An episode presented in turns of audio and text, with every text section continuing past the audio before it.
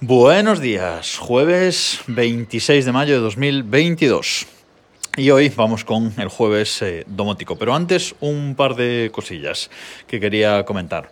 Primero, he añadido búsqueda al blog, por fin. ¿vale? No es una implementación que me guste demasiado, pero bueno, ha sido una forma fácil de, de implementarla. He implementado una caja de búsqueda de, de Google, eh, una búsqueda externa y, punto. Eh, no me ha gustado cómo quedaba, digamos, la caja integrada en la portada, así que ahí arriba a la mm, izquierda un enlace que pone búsqueda y ahí os lleva a la, caja de, de, búsqueda. E incluso si no se os muestra la, la, caja por la configuración de seguridad de vuestro navegador, tenéis un link externo. Eh, saca una caja de búsqueda y lo que pongáis ahí solo lo busca en Google, pero en el blog de Desde el Reloj Así que si queréis buscar algún artículo, alguna información o domótica antiguo lo que sea, podéis hacerlo desde ese nuevo buscador. Otra cosilla, eh, Apple eh, publicó ayer la versión 15.5.1 de eh, tvOS y de HomeOS, el, el, firmware para los HomePod. Eh, tiene una corrección mm, con algún problema que había con Apple Music o algo así, bueno, algo menor, pero podéis actualizarlo. Yo he actualizado ya mis, mis equipos. Y ahora sí, vamos con domótica. Vamos a hablar otra vez de Mata, o escrito Mater, M-A-T-T-E-R, que es este pues, nuevo eh, estándar domótico que en principio debería llegar a finales de este, eh, de este año. Eh, siguen trabajando en, en, él y debería llegar, como digo, a finales de año. Y como tal, pues bueno, Google ha presentado en el Google I.O., presentó Android 13, la nueva versión del sistema operativo, y eh, pues lo que una de las novedades que, ha presentado es que va a ser eh, directamente compatible con Matter, con Mata. ¿vale? Eh, ¿Esto qué significa? Bueno, significa que los productos que, que sean compatibles con este estándar domótico, pues para emparejarlos o para añadirlos a nuestro sistema, nada más encenderlos en el sistema Android va a salir por debajo pues un pequeño eh, panel ya eh, mostrando el eh, dispositivo para configurarlo. Algo así como lo que sale en iOS cuando abrimos la caja de los AirPods, ¿vale? O bueno, mismo en Android cuando abrimos la caja de unos AirBuds también o algo así.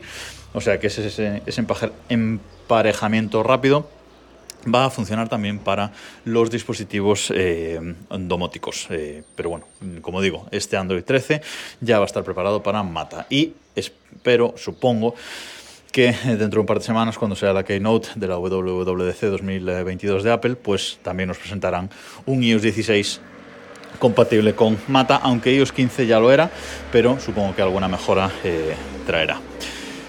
Y la noticia eh, principal, lo que quería comentar principalmente hoy sobre domótica, aunque estoy cacharreando muchísimo en las últimas semanas y tengo muchas cosillas que, que contaros, pero es que estos días ha salido una noticia eh, muy interesante y también relacionada con Mata.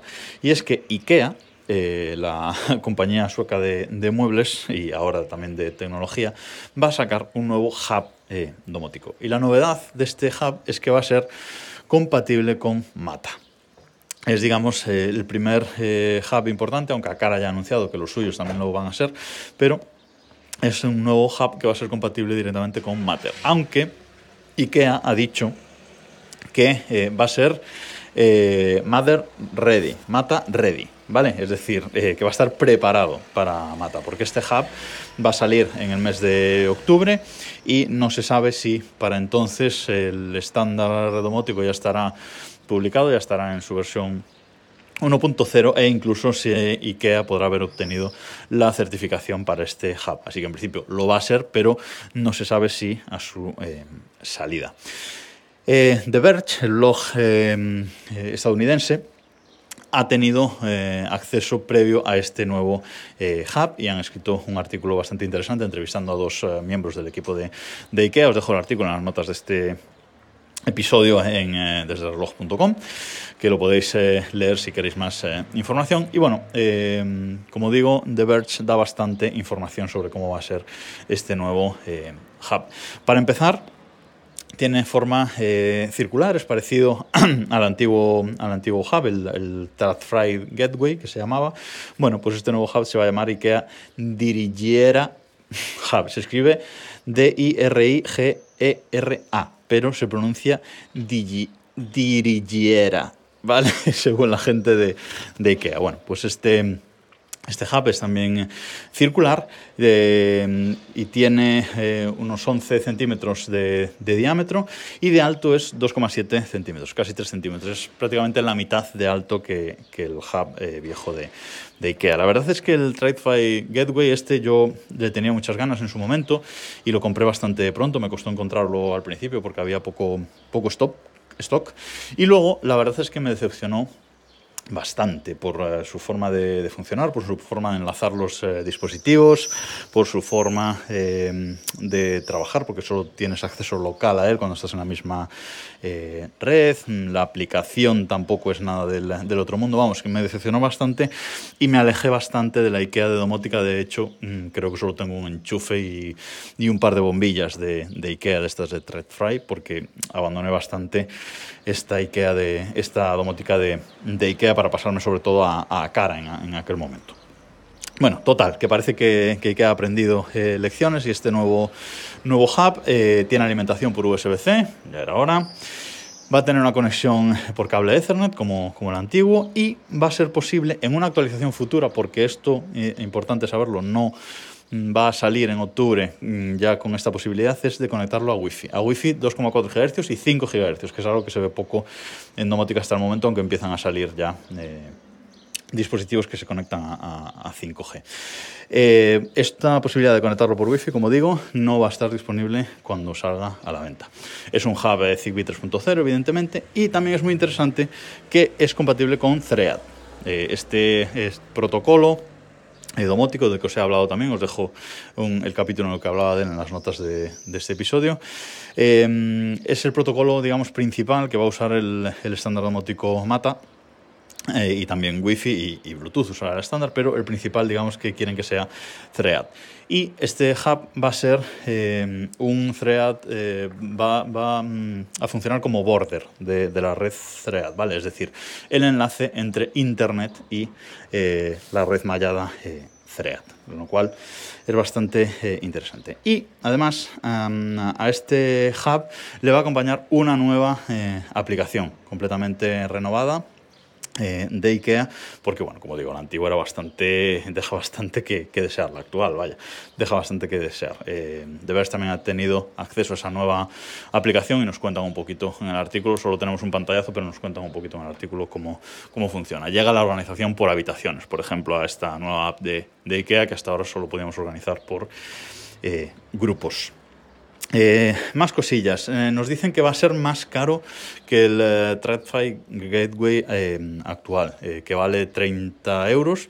Así que, pues bueno, nos podemos imaginar que valdrá 40 o 50 euros porque dicen que bueno, tiene nuevas características y justifican así el, el precio. El acceso a, a este hub va a seguir siendo local de momento, es decir, si queremos acceder desde fuera a los cacharros domóticos conectados a él, seguiremos teniendo que añadirlos pues, a Apple HomeKit, a Google Home o a eh, Alejandro, el sistema de, de, Amazon. Así que esto tenedlo en cuenta, pero dicen que en el futuro van a implementar una forma de acceder remotamente al hub, es decir, supongo que habilitarán pues, servidores propios de, de IKEA para tener ese acceso. Eh, externo sin pasar por los principales sistemas domóticos, algo que yo no recomiendo, lo de tener acceso externo fuera de los principales sistemas domóticos, eh, digo.